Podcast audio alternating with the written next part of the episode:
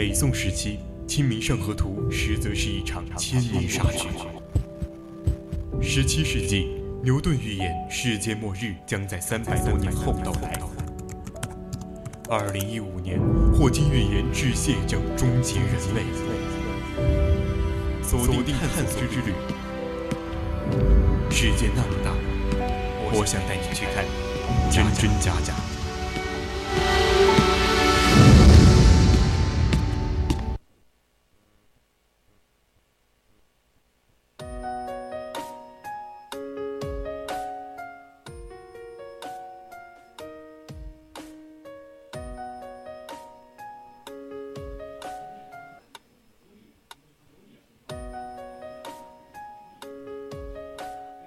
青春调频与您共享，亲爱的听众朋友们，大家晚上好，我是主播秋豪，欢迎您继续收听 VOC 广播电台为您直播的《百科探秘之探索之旅》。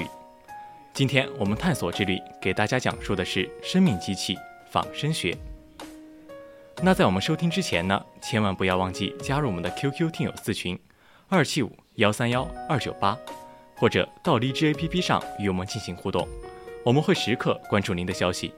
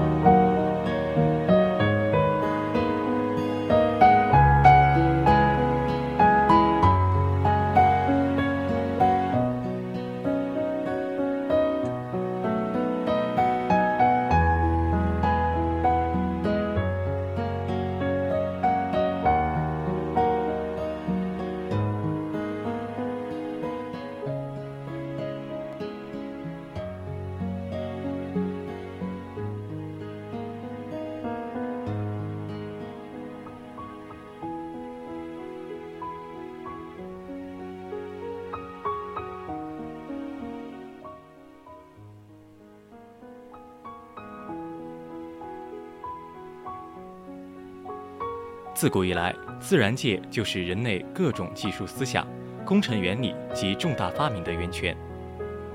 种类繁多的生物界经过长期的进化过程，使它们能适应环境的变化，从而得到生存的发展。劳动创造了人类，人类以自己直立的身躯、能劳动的双手，交流情感和思想的语言，在长期的生产实践中。促进了神经系统，尤其是大脑获得了高度发展。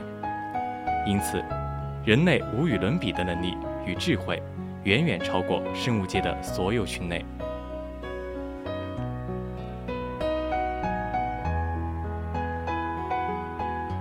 人类通过劳动，运用聪明的才智和灵巧的双手制造工具，从而在自然界里获得了更大的自由。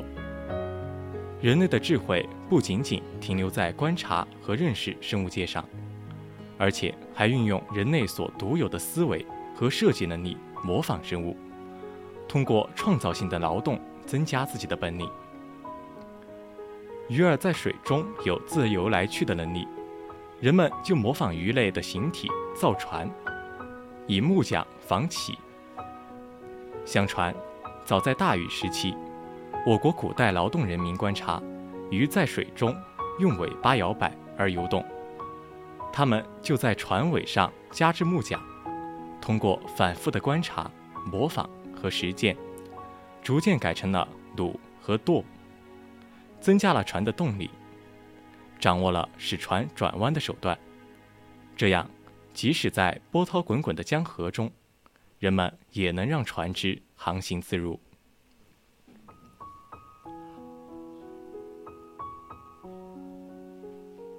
这些模仿生物构造和功能的发明与尝试，可以认为是人类仿生学的先驱，也是仿生学的萌芽。早在地球上出现人类之前，各种生物已在大自然中生活了亿万年。在它们为生存而争斗的长期进化中，获得了与大自然相适应的能力。生物学的研究可以说明。生物在进化过程中形成了极其精确和完善的机制，使它们具备了适应内外环境变化的能力。生物界具有许多卓有成效的本领，因此，仿生学的研究内容极其丰富多彩。因为生物界本身就包含着成千上万的种类，它们具有各种优势。结构、功能，供各行各业来研究。自从仿生学问世以来，二十几年内，仿生学的研究得到了迅速的发展，且取得了很大的成果。就其研究范围，可包括电子仿生、机械仿生、建筑仿生、化学仿生等。随着现代工程技术的发展，学科分支繁多，都在模仿仿生学中相应的开展对口的技术仿生研究。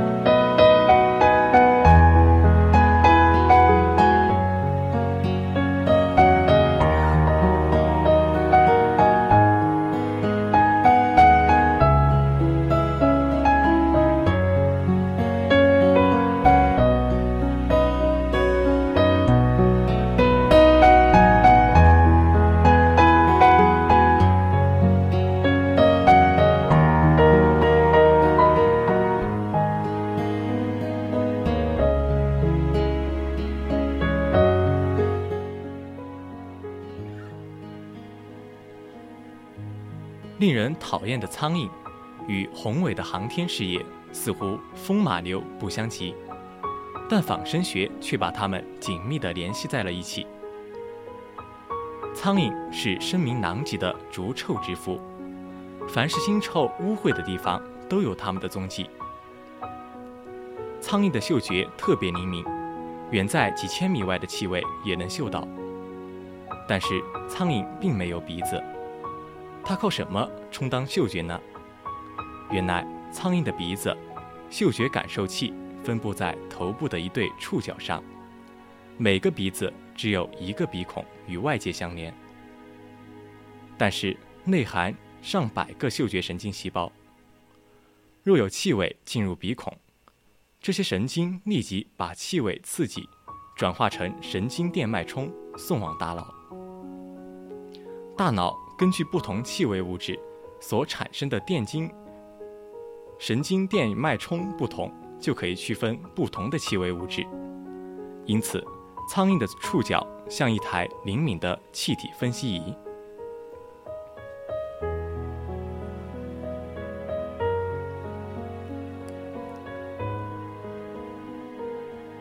而仿生学家也由此得到启发，根据苍蝇嗅觉器官。和结构功能，仿制成一种十分奇特的小型气体分析仪。这种仪器的探头不是金属，而是活的苍蝇。就是把非常纤细的微电极插到苍苍蝇的嗅觉神经上，将引导出来的电电信号经电子线路放大后送给分析仪。分析器一经发现气味物质的信号，便能发出警报。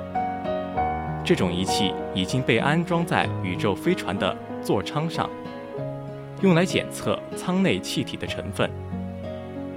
这种小型气体分析仪也可以测量潜水艇和矿井里的有害气体。利用这种原理，还可以用来改进计算机的输入装置和有关气体层色层分析仪的结构原理。另外，苍蝇的脊翅是一个天然导航仪，人们模仿它制成了整动螺旋仪。这种仪器已经应用在火箭和高速飞机上，实现了自动驾驶。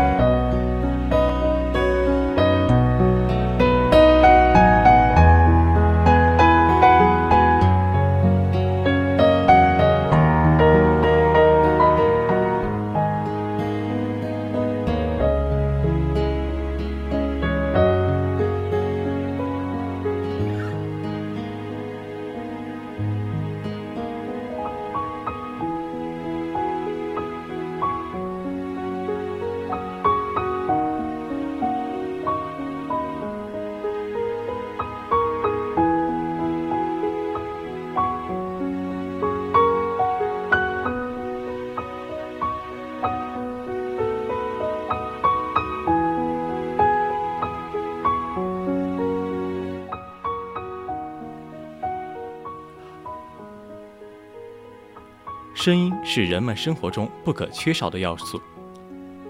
通过语言，人们交流思想和情感。优美的音乐使人们获得艺术的享受。工程技术人员还把声学系统中应用在工业生产和军事技术中，成为完为重要的信息之一。自从潜水艇问世以来，随之而来的是。水面的舰船如何发现潜艇的位置，以防偷袭？而潜艇沉入水中后，也需准确测定敌船方位，以距离以利攻击。因此，在第一次世界大战期间，在海洋上、水面和水中，敌对双方争斗采取了各种手段。海军工程师们也利用声学系统。作为了一个重要的侦查手段。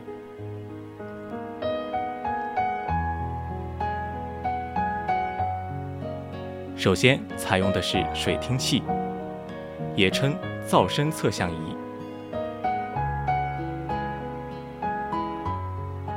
通过听测敌舰航行中所发出的噪声来发现敌舰。只要周围水域中有敌舰在航行。机器和螺旋桨推进器发出噪声，通过水听器就可以听到，及时发现敌人。但那时水听器并不完善，一般只能收到本身舰的噪噪声。要侦听敌舰，必须减慢舰只航行速度，甚至完全停车才能分辨噪声。这样很不利于战斗行动。不久，法国科学家郎之万研究成功，利用超声波反射的性质来探测水下舰艇。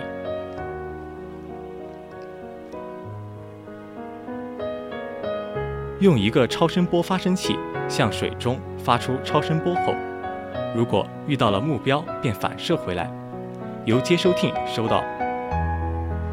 根据接收回波的时间间隔和方位，便可测出目标的方位和距离。这就是所谓的声纳系统。人造声纳系统发明及在侦察敌方潜水艇方面获得了突出成果。岂不知，远在地球上出现人类之前，蝙蝠、海豚早已对回声定位声纳系统应用自如了。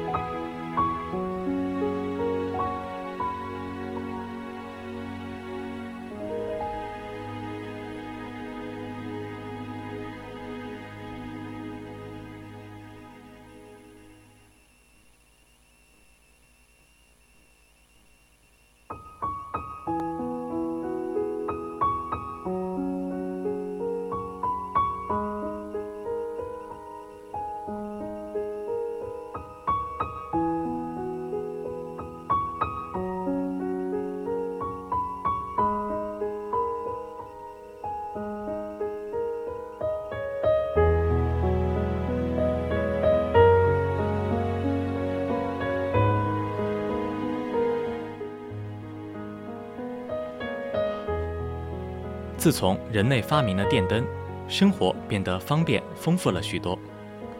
但电灯只能将电能很少一部分转化成可见光，其余的部分都以热能的形式浪费掉了。而且，电灯的热射线有害于人眼，于是人类又把目光投向了大自然。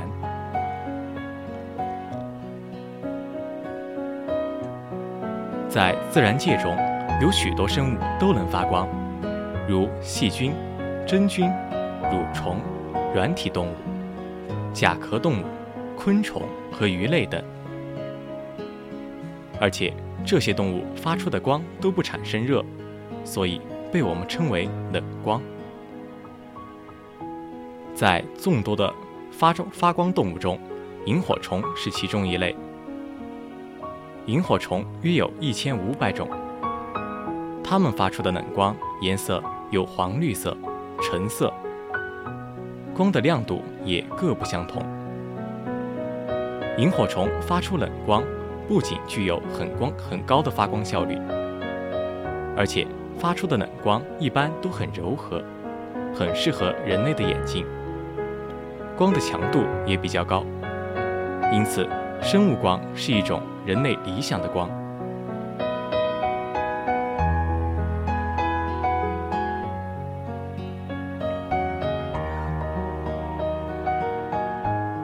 科学家研究发现，萤火虫的发光部位于腹部。这个发光器由发光层、透明层和反射反射层三部分组成。发光层拥有几千个发光细胞，它们都含有荧光素和荧光酶两种物质。在荧光酶的作用下，荧光素在细胞内水分的参与下，与氧化。便发出了荧光。萤火虫的发光，实质上是把化学能转化成光能的过程。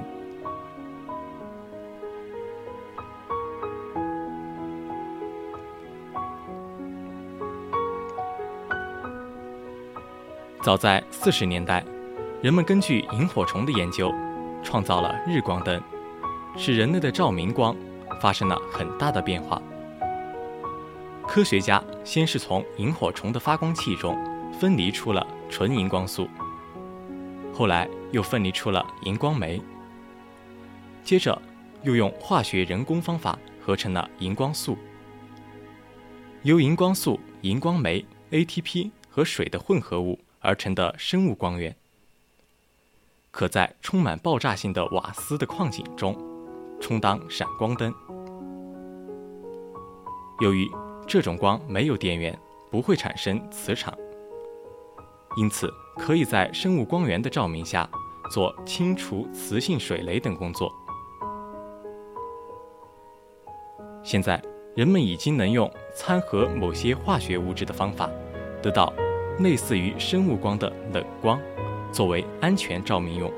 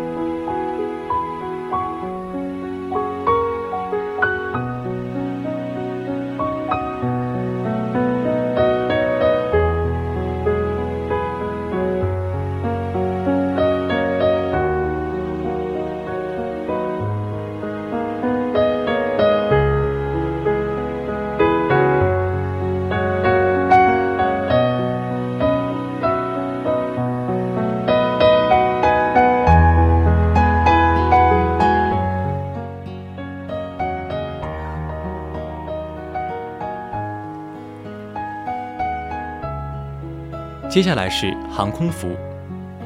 长颈鹿之所以能将血液通过长长的颈输送到头部，是由于长颈鹿的血压很高。据测定，长颈鹿的血压比人的正常血压高出两倍。这样高的血压为什么不会导致长颈鹿脑溢血而亡呢？其实，这和长颈鹿身体的结构有关。首先，长颈鹿血管周围的肌肉非常发达，能压缩血管，控制血流量。同时，长颈鹿腿部及全身的皮肤和筋膜绷得很紧，这样有利于下肢的血液向上回流。科学家由此受到启示，在训练宇航员时设置一种特殊器械，让宇航员利用这种器械。每天训练几个小时，以防宇航员血管周围肌肉退化。在宇宙飞船升空时，科学家根据长颈鹿利用紧绷的皮肤可控制血管压力的原理，研制了飞行服抗荷服。抗荷服上安装有充气装置，随着飞船速度增高。抗荷服可以充入一定量的气体，从而对血管产生一定的压力，使宇航员血压保持在正常状态。同时，宇航员腹部以下的部位是套入抽取空气的密封装置，这样也可以减少宇航员腿部的血压，有利于身体上部的血液向下肢输送。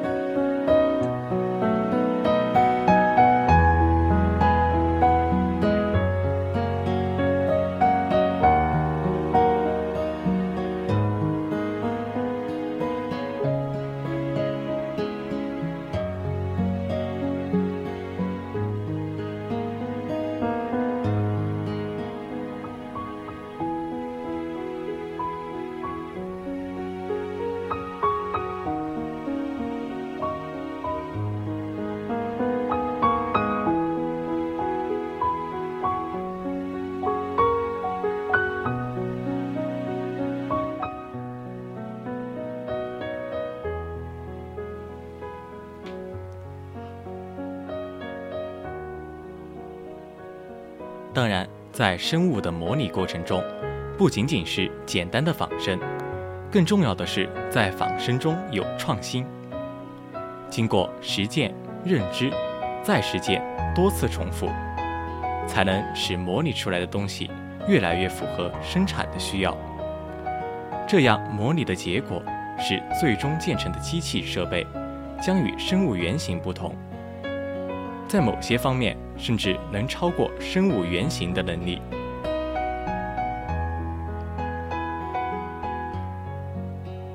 总之，仿生学的研究内容，从模拟微观世界分子仿生学，到宏观世界宇宙仿生学，包括了更为广泛的内容。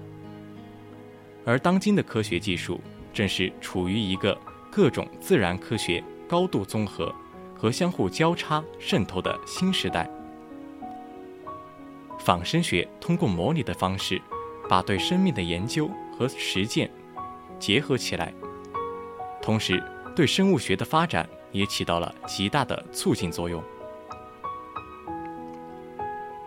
在其他学科渗透和影响下，使生物科学的研究方式发生了根本的转变，在内容也从描述。和分析的水平，向着精准和定量的方式深化。生物科学发展又是以仿生学为渠道，向各种自然科学和技术科学输送宝贵的资料和丰富的营养，加速了科学的发展。因此，仿生学的科研显示出无穷的生命力。它的发展和成就将成为促进世界整体科学技术发展做出巨大的贡献。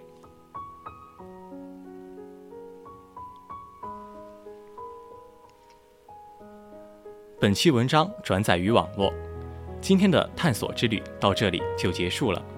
我是主播修豪，我们下期再见。